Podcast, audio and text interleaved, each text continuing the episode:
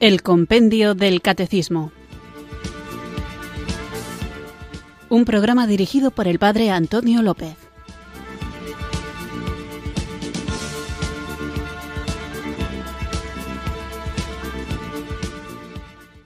Muy buenas tardes, queridos oyentes de Radio María. Recibido un cariñoso saludo desde Irurzun, en Navarra, quienes sintonizáis una tarde más esta radio que cambia vidas, esta emisora de la Virgen, Radio María, para escuchar el programa El Compendio del Catecismo, nuestro espacio diario de formación católica en el que tratamos de conocer la fe que queremos vivir, compartir y defender. Estamos hablando de los sacramentos al servicio de la comunión y de la misión, que son el orden sacerdotal y el matrimonio, y me gustaría que nos centráramos en esa palabrita, sacramentos al servicio. Fijaos que Jesús nos dice en el Evangelio que Él está en medio de nosotros como el que sirve. Lucas capítulo 22 versículo 27. Y nosotros, como discípulos de Jesús, también debemos servir a los demás. El servicio es prestar asistencia a quien necesita ayuda.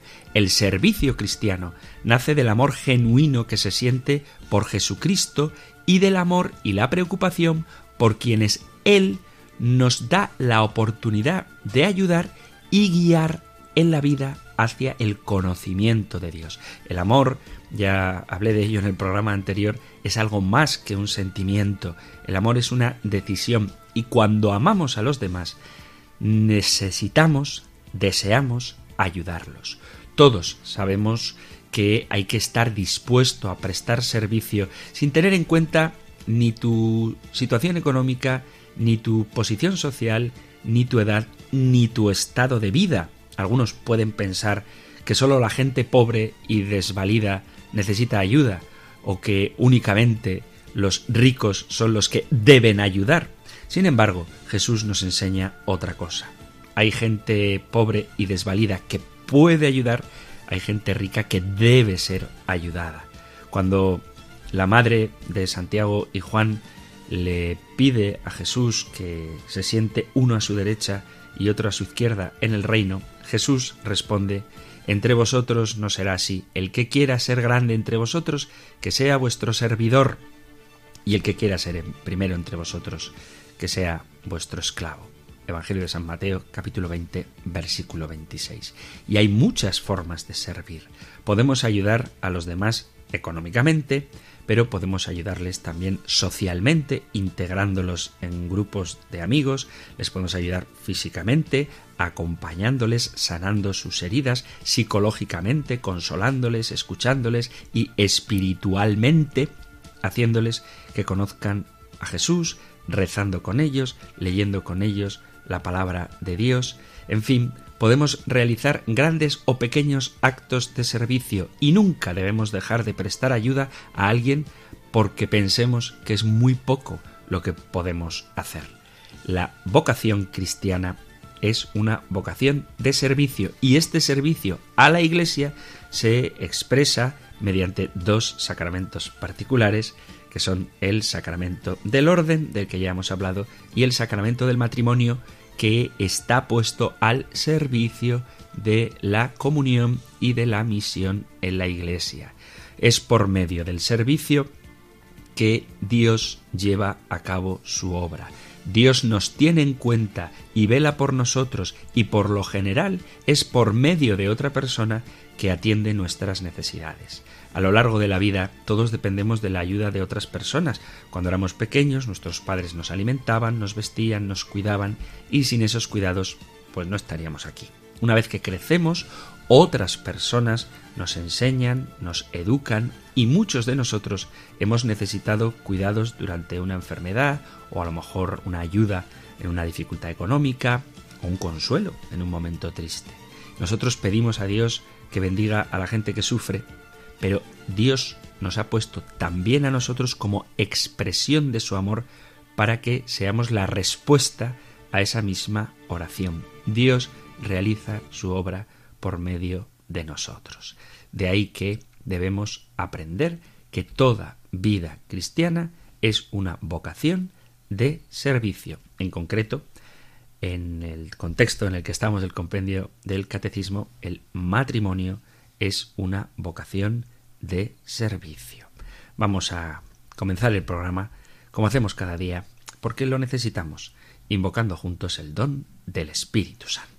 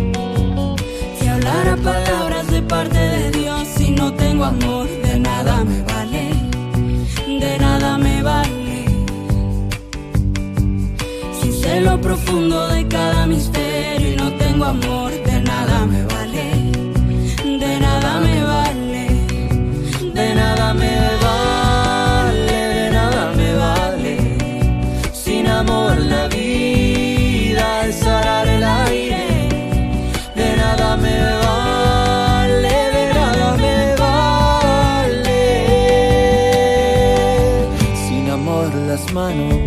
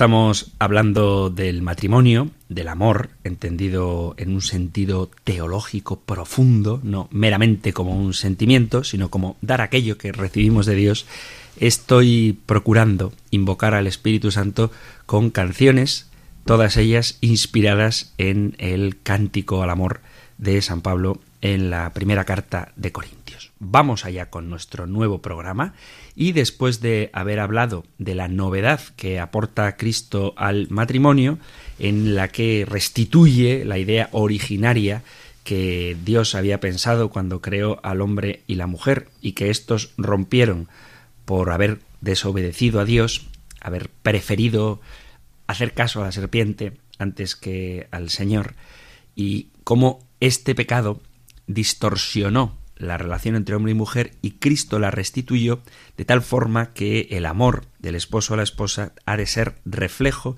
del amor de Cristo a su iglesia, pues después de haber visto esto, vamos allá con la siguiente pregunta del compendio del catecismo, que la encontráis en el catecismo mayor en los puntos 1618 al 1620. Nosotros escuchamos ahora la pregunta 342 del compendio del catecismo. Número 342. ¿Es el matrimonio una obligación para todos? El matrimonio no es una obligación para todos. En particular, Dios llama a algunos hombres y mujeres a seguir a Jesús por el camino de la virginidad o del celibato por el reino de los cielos. Estos renuncian al gran bien del matrimonio para ocuparse de las cosas del Señor tratando de agradarle, y se convierten en signo de la primacía absoluta del amor de Cristo y de la ardiente esperanza de su vuelta gloriosa. Hace pocos días un amigo me preguntaba, así a modo de curiosidad, si yo conocía a alguien que hubiera recibido los siete sacramentos.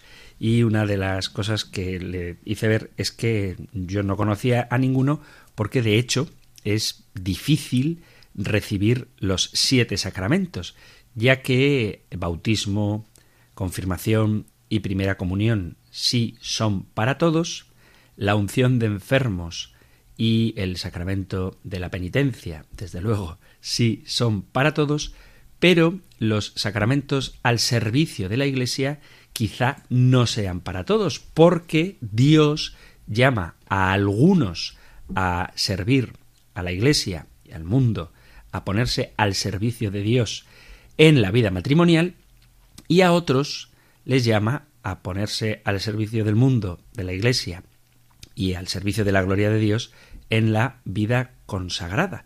De tal forma que no, no conozco a nadie que haya recibido los siete sacramentos, por más que sé que existe algunas personas que después de quedar viudas se consagran al Señor, algunas mujeres en la vida religiosa y algunos hombres en la vida religiosa o en el sacerdocio.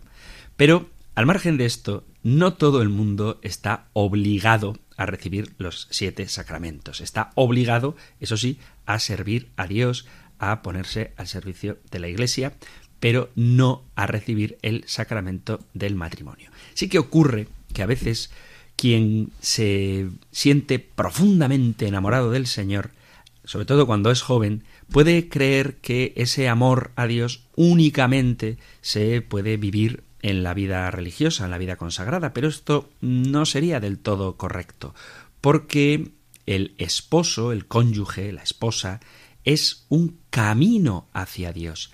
A veces la gente que desea entregarse al Señor se hace la pregunta si el tiempo dedicado al cónyuge no será acaso quitarle tiempo a Dios o cómo me entrego al matrimonio sin olvidar que el mandato del Evangelio de la Sagrada Escritura es amar a Dios sobre todas las cosas. El matrimonio me puede dar una vida cristiana plena. La respuesta a todo esto es que, por supuesto, que el tiempo que le dedicas a tu cónyuge no perjudica en absoluto el tiempo dedicado a Dios, que efectivamente estamos hechos para el Señor, nos hiciste Señor para ti, y nuestro corazón está inquieto hasta que descanse en ti, pero ese para Dios, ese estar hechos para Dios, se puede vivir en la vida matrimonial. Y de hecho, es en la vida matrimonial, bien vivida, donde uno glorifica a Dios cuando vive su vocación como lo que es, una llamada. Al hablar del matrimonio, es frecuente escuchar que los cónyuges son el uno para el otro camino para el cielo. Y es verdad, pero también es importante entender bien esto para no creer que el cónyuge es simplemente un medio, un instrumento para la meta de mi santidad, ni tampoco esa duda que a veces surge entre gente que no lo vive de creer que si pones a Dios en el centro de tu vida, eso supone que estás quitándole importancia a tu cónyuge, o al revés, que si vivo el matrimonio entregándome apasionadamente, intensamente existencial y vivencialmente en el amor a mi cónyuge, entonces estoy quitándole el puesto primero a quien se lo merece, que es Dios. Por eso me parece importante ver cómo cuando se vive el matrimonio como lo que es, insisto, una vocación, no hay división, no hay enfrentamiento, no hay conflicto ni dicotomía entre nuestro amor a Dios y el amor al cónyuge. Alguna vez he escuchado, incluso de mi propia boca, decir que el cónyuge, el otro, es un medio para mi santificación. Pero esto no es, si nos ponemos estrictos, del todo correcto, porque las personas, por nuestra dignidad, somos siempre un fin en nosotras mismas y nunca somos medios, o sea, no podemos ser utilizados como medios, aunque el medio sea para un fin bueno, porque la persona es un fin en sí misma. A veces uno se puede encontrar con alguna persona que busca desesperadamente una pareja para casarse y hablando con esas personas la respuesta es que quiero formar una familia ya. Y efectivamente, formar una familia es algo bueno, pero no puedes usar a una persona para eso. No debes usarla. Debes querer a esa persona en sí misma, no solamente porque tú quieras fundar una familia, sino porque quieres a esa persona y como consecuencia del fin que es esa persona, formas una familia con ella. Pero no se trata de utilizar a las personas para nada. Siempre somos personalistas. En este sentido, de que la persona es un bien en sí mismo, en sí misma. La persona es un bien tal que sólo el amor puede dictar la actitud apropiada y verdadera respecto de ella. La vocación matrimonial es una entrega completa a Dios a través del cónyuge. La clave para entender bien esto es que mi camino hacia el cielo tiene nombre propio. El camino hacia el cielo de un cónyuge, de un esposo, es el nombre propio de su esposa y cuando los haya, de los hijos. Y el camino hacia el cielo para una mujer es el nombre propio de su esposo y los hijos cuando los haya. Por eso la vocación al matrimonio supone no utilizar a mi cónyuge para ir al cielo, sino entregarme completamente a Dios en la persona del cónyuge. Esto no quiere decir que me sirvo del otro para llegar a una meta, sino que es recorrer juntos ese camino en una entrega mutua. Cuando se casan una pareja y descubren todo lo que aporta el sacramento del matrimonio a la relación, la fórmula de pensamiento ha de ser que si mi cónyuge es camino hacia Dios y convivo con él todo el día, debería tener constantemente presente a Dios. Qué bonito es cuando un matrimonio vive la presencia del otro como un recordatorio práctico encarnado de que Dios está cerca. Luego, la triste realidad es que a veces los cónyuges se acostumbran el uno al otro y se olvidan de que son el uno para el otro la presencia de Dios. Y esto es lo mismo que ocurre cuando nos acercamos a la comunión cada día y no nos damos cuenta de la grandeza que supone Cristo Eucaristía o cuando uno se confiesa habitualmente y lo hace de manera rutinaria y acaba perdiendo de vista lo que supone este sacramento de misericordia o cuando alguien visita un sitio un santuario, por ejemplo, por primera vez y se emociona en él, pero si luego resulta que se va a vivir a la localidad donde está ese mismo santuario, a lo mejor ya no se emociona tanto. Pero lo importante es saber que Cristo Eucaristía está ahí, que la confesión está ahí, que la devoción a los lugares de culto están ahí, y te emociones o no, la realidad que encierran es la misma. Y eso ocurre también con el cónyuge. Aunque tú por costumbre, porque lo ves cada día y en momentos muy familiares, muy cotidianos, muy rutinarios, muy domésticos, aunque lo veas así, lo cierto es que, gracias al sacramento del matrimonio, a esta vocación, el cónyuge, el esposo para la esposa y la esposa para el esposo, son la presencia de Dios en tu vida. ser el camino del otro hacia el cielo. Es una responsabilidad preciosa.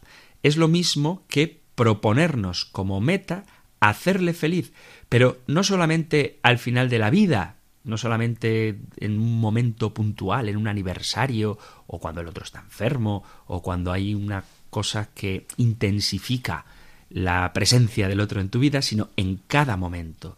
Cuando una pareja se casa, se convierten en comunicadores del amor que Dios le tiene al otro.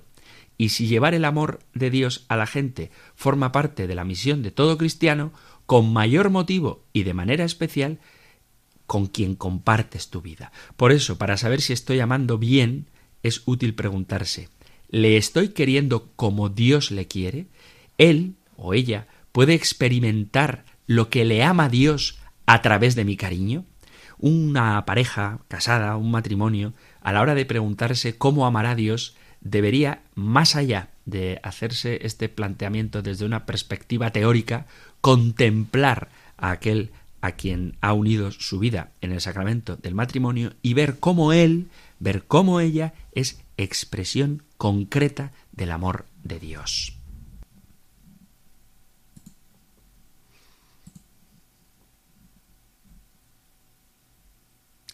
La relación con Dios y la relación con el cónyuge están muy íntimamente relacionadas. En un estado ideal debería llevarnos la relación a Dios a una adecuada relación con el cónyuge y la relación con el cónyuge a una adecuada relación con Dios. No se puede pretender estar a buenas con Dios si estás reñido con tu esposo o con tu esposa. Y no se puede pretender desde la perspectiva cristiana estar a buenas con tu esposo o con tu esposa si no estás en relación constante, continua con Dios. Porque la relación con Dios no suple la relación con el cónyuge y la relación con el cónyuge no suple la relación directa con Dios. Por eso es fundamental tener momentos particulares para hablar con Dios. Tú puedes decir, no, es que Dios es mi cónyuge y entonces eh, estoy todo el día con él o con ella y ya no necesito rezar. No, es necesario que tengas ratos de oración donde alimentes tu corazón del amor de Dios para que luego puedas darlo, es necesario frecuentar los sacramentos que transforman interiormente, que nos llenan del amor de Dios, donde aprendemos a amar y nos dejamos amar por Él. Y todo esto se traslada luego a la relación con el esposo o con la esposa. También es fundamental no esperar que el cónyuge, el esposo o la esposa, te llene como solo Dios te puede llenar. No puedes pedirle a tu mujer que sea perfecta como Dios es perfecto, porque es injusto exigir una plenitud que nadie puede dar. De ahí que el matrimonio sea también un camino de perfeccionamiento. Dice el Papa Francisco en Amoris Leticia, hay un punto donde el amor de la pareja alcanza su mayor liberación y se convierte en un espacio de sana autonomía, cuando cada uno descubre que el otro no es suyo, sino que tiene un dueño mucho más importante, su único Señor. Nadie más puede pretender tomar posesión de la intimidad más personal y secreta del ser amado, y sólo él puede ocupar el centro de su vida. Al mismo tiempo, el principio de realismo espiritual hace que el cónyuge ya no pretenda que el otro sacie completamente sus necesidades. Es preciso que el camino espiritual de cada uno le ayude a desilusionarse del otro, a dejar de esperar de esa persona lo que sólo es propio del amor de Dios. Esto exige un despojo interior. El espacio exclusivo que cada uno de los cónyuges reserva a su trato solitario con Dios no sólo permite sanar las heridas de la convivencia, sino que posibilita encontrar en el amor de Dios el sentido de la propia existencia. Necesitamos invocar cada día la acción del Espíritu para que esta libertad interior sea posible hay una cuestión que afecta mucho en nuestro mundo contemporáneo y es la de pretender encontrar en el cónyuge lo que te falta. y se utilizan expresiones como tú eres la pieza del rompecabezas de mi vida que me hacía falta y que necesitaba para estar completo. No se trata de eso. Tú ya estás completo y eres del todo amado por Dios.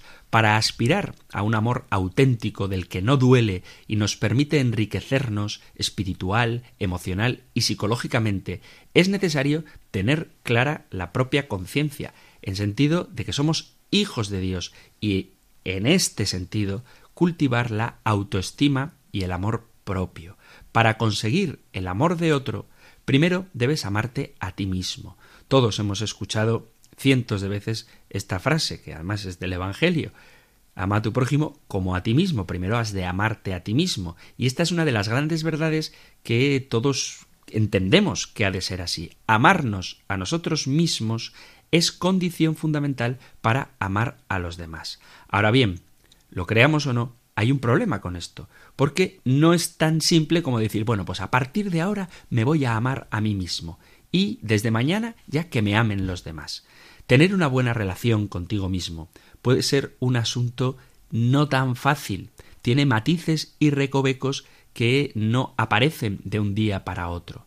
Algo que sin duda entendemos todos es que la falta de amor propio trae secuelas. Un amor propio, entiéndase, fundado en el amor que recibimos de Dios, en la conciencia de que somos hijos, que somos amados gratuitamente. Especialmente en el terreno de la pareja es donde afloran los conflictos más íntimos y es ahí donde la gente suele sentirse más vulnerable y desorientada. El principal problema tenemos muchas personas es que no nos amamos como merecemos. Nuestra asignatura pendiente requiere, por lo tanto, que invirtamos materialmente, o sea, tiempo, emoción, oración, en aprender a amarnos. Hay algo que hace mucho daño y que son las películas románticas que proponen de una manera muy divertida, muy creativa, muy original, ideas sobre el amor que de tanto verlas reflejadas en películas de Hollywood nos acabamos creyendo que son ciertas, cuando en realidad lo que hacen es dañar lo que significa el verdadero amor. Las fantasías románticas hacen daño. Si no están bien ajustadas las tuercas de la autoestima, probablemente tenderás a ser una persona enamoradiza. Y la idea es que Cupido ese angelito que yo creo que no está en la presencia de Dios, que tira flechas, dispara a cualquier desconocido que ve por ahí y entonces sientes lo que se llama el amor a primera vista, porque tu corazón empieza a latir con fuerza al ver a un extraño que llama tu atención.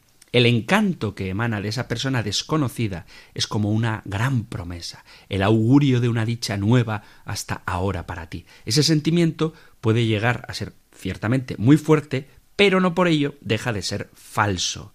Quizá haya una atracción genuina, pero tienes que pasar de la emoción al deseo de la voluntad. Y mientras no encuentres a esa persona de verdad y la conozcas, estarás viviendo de ilusiones. Y esto ocurre muy a menudo y sobre todo cuando cosa también muy frecuente, las relaciones se hacen por medios digitales, es decir, por Internet. Cuando alguien empieza, como se suele decir, a conocer a otra persona por Internet, lo que él o ella está viendo no se adapta a la realidad de lo que la otra persona es, sino de lo que tú añoras, de lo que tú imaginas, de lo que tú quieres. Y esto ocurre con frecuencia y es asunto tuyo, no de Cupido. Tu actitud de querer ver en el otro todo lo que a ti te falta y que el otro te va a hacer feliz, habla de una carencia y se acaba por perder el sentido de las proporciones y te conformas con llenar ese vacío, aunque sea con una mentira. Este tipo de fantasías se presenta con frecuencia en quienes ya tienen una historia de amores fallidos, esos amores que dejan cicatrices y que esos supuestos amores traen a la vida muchos más ratos amargos que momentos de plenitud. El conflicto es la base de la relación en muchas parejas. Hacer daño al otro adquiere una intensidad tan fuerte que muchas veces se convierte en un sustituto para la intimidad. Las agresiones se asumen como la oportunidad para dejar que afloren las emociones más viscerales, una especie de purificación interior a costa del otro, y se experimenta una cierta dosis de placer en esa relación, pero acompañada por toneladas de dolor. Ese tipo de relaciones son difíciles de terminar precisamente porque se edifican sobre las carencias afectivas. Acabar con esos vínculos es caer en el abismo de la soledad que la relación encubre y hay gente que dice que peor es estar solo que estar en una relación de estas conflictivas. Y este es el punto precisamente. El estar solo no pasa nada. Ese lugar que queda vacío en tu corazón, mm, deja que lo ocupe Dios y no metas a cualquiera ahí porque vas a acabar sufriendo mucho. Mucha gente, yo diría que prácticamente todo el mundo, tiene carencias afectivas por necesidades que no fueron satisfechas durante su infancia, pero eso no significa que uno deba aferrarse a cualquier tipo de relación para sanar un déficit emocional. Todo el mundo merece un amor saludable. Lo que pasa es que si te dejas seducir por los cantos de sirena, estarás renunciando a la posibilidad de construir un amor real. Y ese amor real es el que te hace sentir que vales, aquella persona que comparte su vida contigo teniendo en cuenta tu dignidad y acompañándote en un camino que es respuesta a la llamada de Dios de vivir en el amor.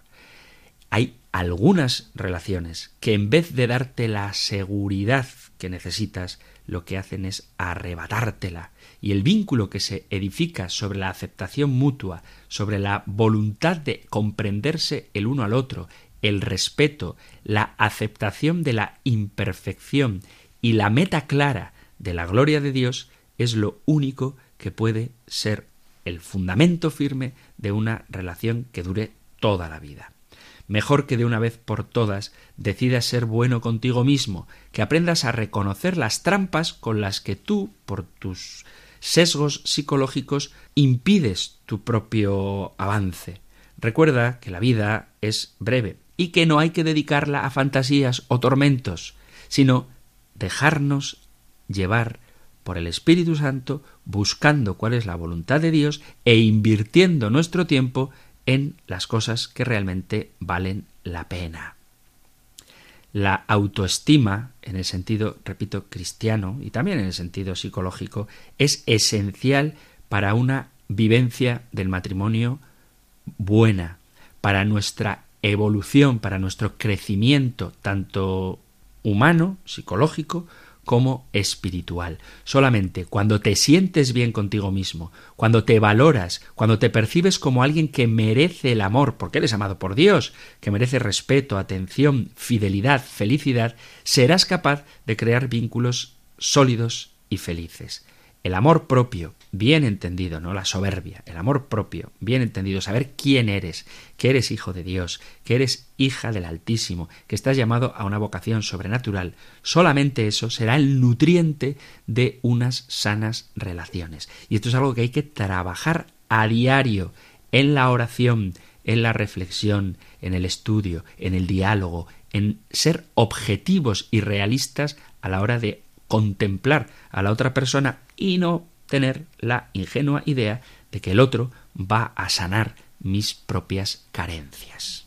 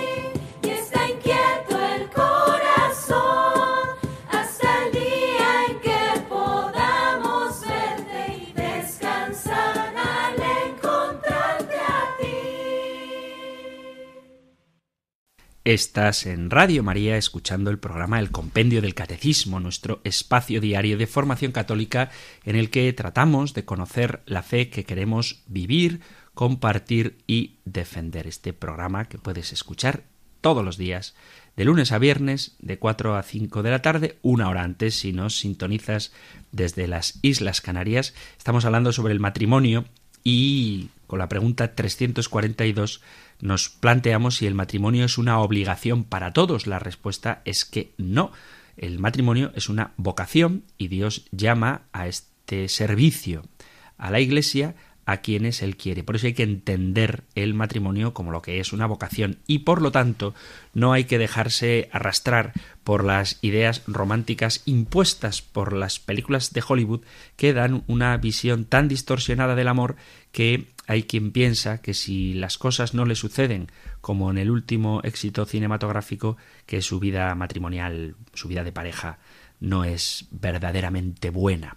Voy a comentar algunos de estos errores, aunque pueda parecer un poco jocoso lo que voy a decir, desafortunadamente hay quien piensa que es que la vida es así y el hombre que conquista a la mujer no tiene por qué ser siempre, como ocurre en las películas, el más guapo y el más exitoso. En casi todas las películas, el hombre que logra conquistar a la mujer es el más guapo y además es inmensamente rico.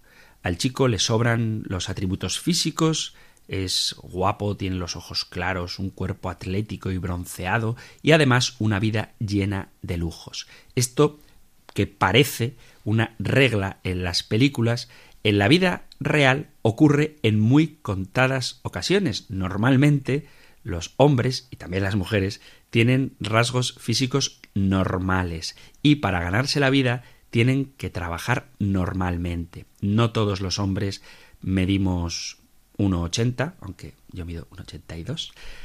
No todos los hombres son altos, rubios y ricos y con los músculos definidos y una dentadura perfecta, ni todas las mujeres tienen unas medidas de 90, 60, 90, están siempre de buen humor y son capaces de arriesgarse a cualquier aventura, además de querer estar siempre dispuesta a las ocurrencias de su pareja.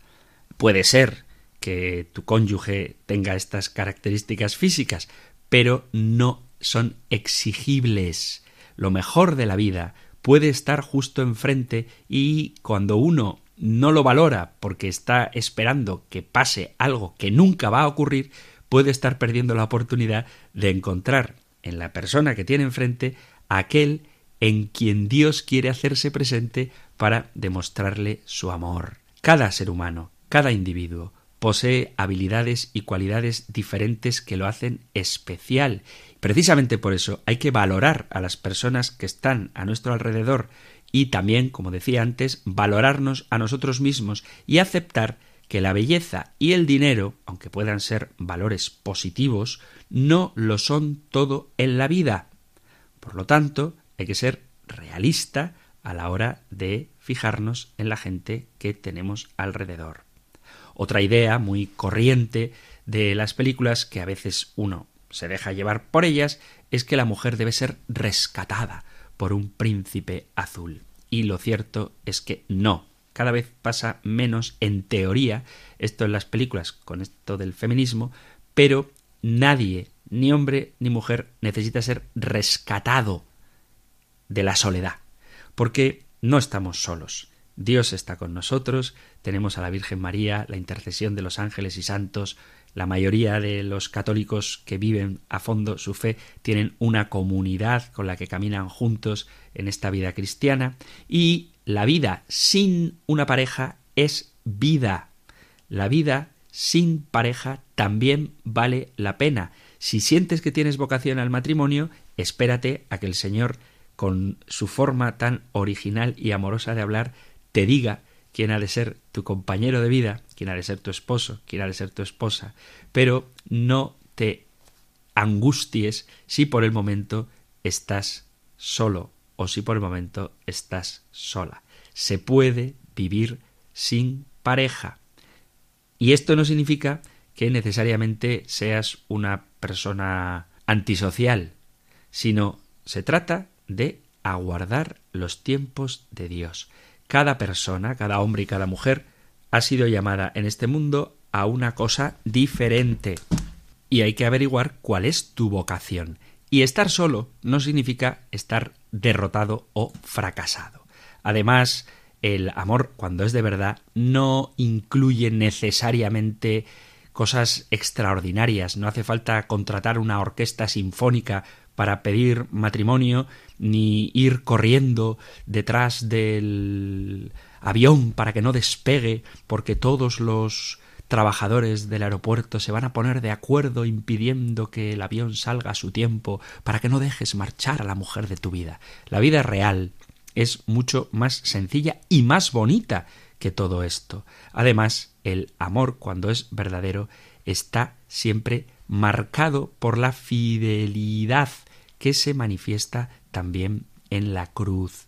Pensad que en la Sagrada Familia de Nazaret es poco lo que sabemos de su vida doméstica y no nos cabe duda de que fue sencilla, cotidiana, laboriosa, llena de calidez, de amor y de sencillez. En definitiva, que hay muchas ideas que se nos meten en la cabeza con esto de las comedias románticas que distorsionan la realidad del amor. Y otra cuestión de la que me gustaría hablar es de, a la hora de discernir la vocación, saber elegir con quién quieres caminar hacia el cielo. Comentaba en el programa anterior que el amor no es meramente un sentimiento, sino que es ante todo una decisión.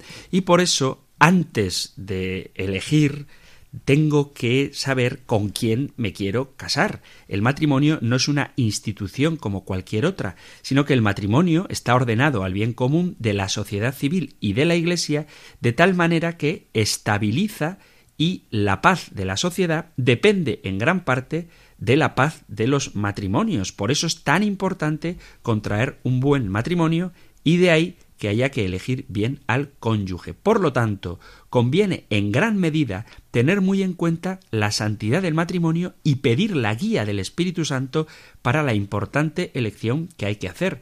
Es necesario considerar la opinión de los padres. Me llama la atención lo poco que se cuenta con los padres a la hora de escoger cónyuge. No me refiero, por supuesto, a que sean ellos los que te digan con quién te tienes que casar. Faltaría más, eso es una cosa que ya está superada. Pero sí que puedes pedir opinión y escuchar esa opinión. Además, los amigos, los miembros de tu comunidad cristiana, la gente que te conoce, son quienes pueden darte una visión objetiva para saber si aquel o aquella a quien has elegido como candidato para tu esposo piensan ellos que te convienen o no. No significa que les tengas que hacer necesariamente caso, pero por lo menos escucha. Y si tienes dirección espiritual, es bueno que le cuentes a tu director cuáles son los criterios que tú tienes para haber elegido a esa persona y que él te ayude a discernir cuál es la voluntad de Dios para ti. La decisión siempre será tuya, pero es bueno que pidas consejo, porque se trata de algo, el matrimonio, que no solo es para ti, sino que es para toda la Iglesia y para toda la sociedad. Debemos preguntarnos si parece razonable considerar a la persona que estamos viendo, a nuestro futuro esposo, al futuro marido o futura esposa, futuro cónyuge, si le vemos como padre o madre de nuestros hijos. Porque hay personas que a lo mejor te caen muy bien, que te llevas muy bien con él o con ella, que te diviertes un montón, pero que a lo mejor le ves irresponsable y no te parece que sería un buen padre, un buen educador. Esta perspectiva puede ayudar mucho a madurar la decisión y apoya la virtud de la prudencia, que es el justo medio entre la precipitación la indecisión. Por lo tanto, hay que pensar que el hogar será tanto más santo y estable si está ordenado a un fin. Y si el fin del matrimonio, o uno de los fines del matrimonio, es la procreación y la educación de los hijos, tienes que mirar si la persona con la que compartes es apta, según tu criterio, para eso. Es muy importante conocer la vida espiritual y la vida sacramental de la persona con la que te quieres casar. En primer lugar, se debe hablar sobre estos temas. ¿A dónde va los domingos por la mañana, si va a misa, dónde va, a qué comunidad frecuenta, si es de algún movimiento de la Iglesia, esta cuestión tiene un impacto muy importante, tanto en la convivencia como en la educación de los futuros hijos. Y es imperativo que este tema se resuelva, por lo menos para evitar disputas. El contexto que tenemos actual de crisis en la Iglesia, sucede que esta discusión tan delicada puede ser intensa y genere desacuerdo. El futuro cónyuge necesita paciencia, delicadeza y claridad para iluminar al otro sobre su posición. Parece que los novios hablan de casi todo, pero de cuestiones tan fundamentales como de qué manera van a educar a sus hijos, a veces no se toca el tema hasta que el niño ya ha nacido. Y entonces vienen los grandes debates sobre si lo llevamos a un colegio público, a un colegio privado, si lo bautizamos de niño o lo bautizamos de adulto, si le llevamos a catequesis a esta parroquia o a tal otra. Y esto es algo que hay que hablarlo antes. El cónyuge tiene que ser lo que tú quieres que sea. No me refiero a que haya que cambiarlo, sino que tú tienes que coger a alguien que comparta tus mismos valores, por lo menos en lo que es esencial. Se trata de conocer cómo piensa el otro y saber también cómo defiende su pensamiento, porque puede que haya una persona que tenga un criterio muy claro sobre la verdad de la Iglesia Católica, pero que a la hora de defenderlo sea excesivamente agresiva o difícil de dialogar, y no en todo hay por qué estar de acuerdo, ni siquiera entre aquellos que son fieles al magisterio de la Iglesia. Por lo tanto, tienes que saber si esa persona transmite sus ideas con mansedumbre, con humildad, con delicadeza, con argumentos, porque estas cosas no se solucionan después de la boda. Es una ilusión pensar lo contrario y hay mucha gente que cae en este error y luego, claro, se arrepienten. Es posible, y de hecho suele suceder, que en el futuro el cónyuge cambia, cambia de ideas, cambia, evoluciona en su pensamiento. Pero no podemos pretender que ya cambiará cuando me case. Hay una especie de, chiste que dice que, que las mujeres se casan con un hombre pensando que ya cambiará y nunca cambia, y los hombres se casan con las mujeres pensando que nunca va a cambiar y cambian. El hecho es que tú tienes que saber con quién te casas ahora, no con quién te gustaría casarte. Ya cambiará. Pues si no es ahora como tú quieres que sea, no te cases con una persona del futuro que ni siquiera sabes si va a existir. Tenemos que ser honestos a la hora de expresar lo que nosotros queremos como viajeros juntos hacia el cielo. Si no compartes con tu novio, con tu novia, algo tan fundamental como la fe y la vivencia de la fe, eso va a traer muchas dificultades en la vida matrimonial.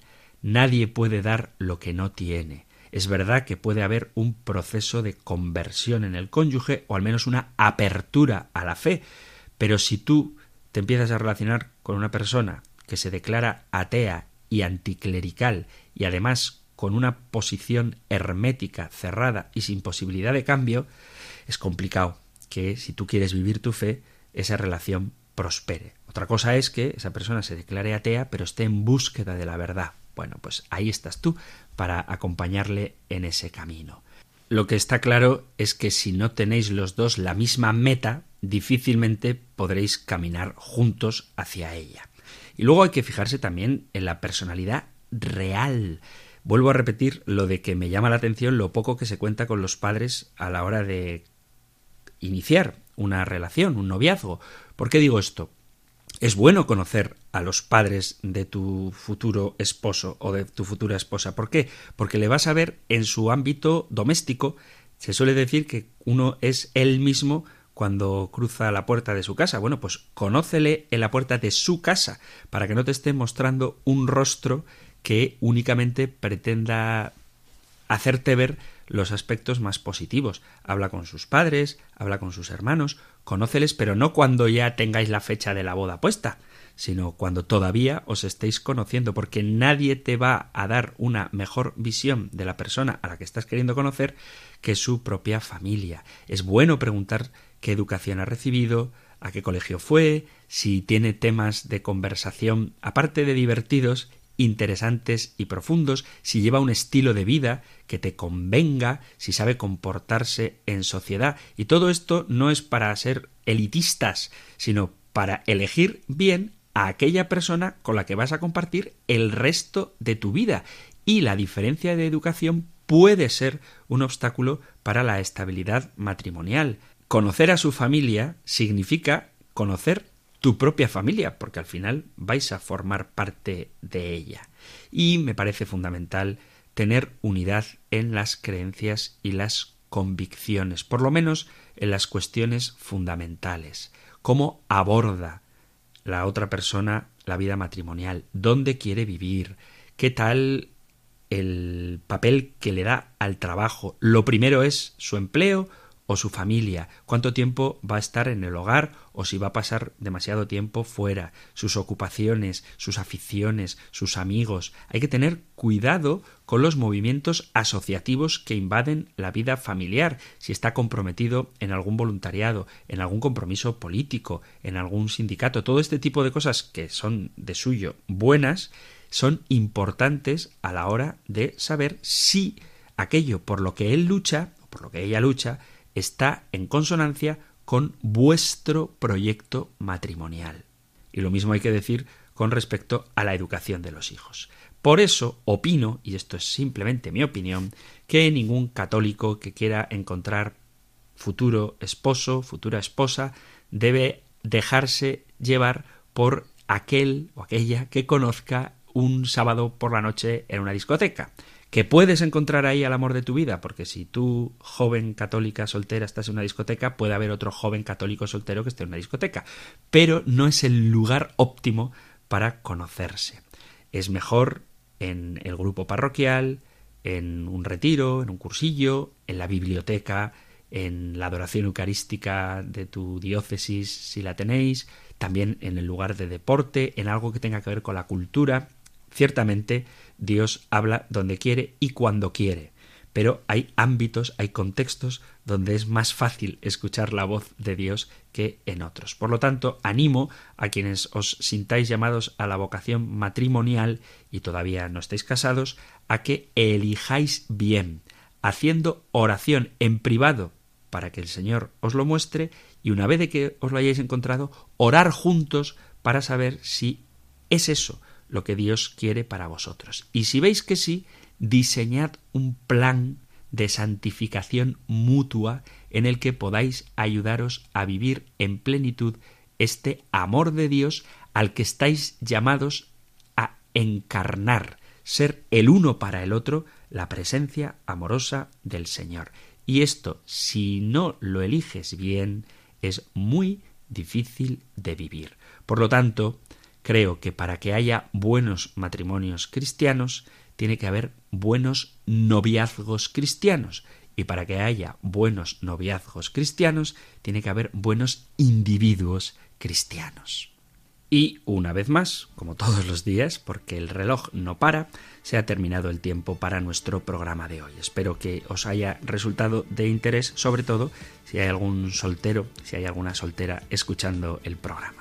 Si queréis compartir algo, vuestro testimonio, alguna pregunta, alguna discrepancia, alguna duda, algo con lo que no estéis totalmente de acuerdo o algo que os parezca que hay que subrayar, sabéis que tenéis a vuestra disposición dos medios para contactar con el programa. El correo electrónico compendio arroba radiomaria.es, compendio arroba radiomaria.es o el número de teléfono para WhatsApp 668 594 383. 668 594 383.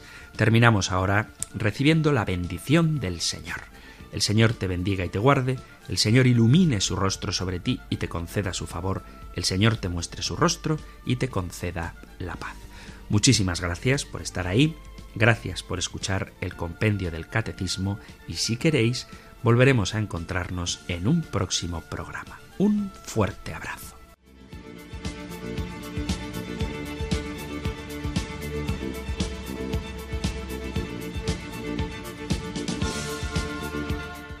El Compendio del Catecismo.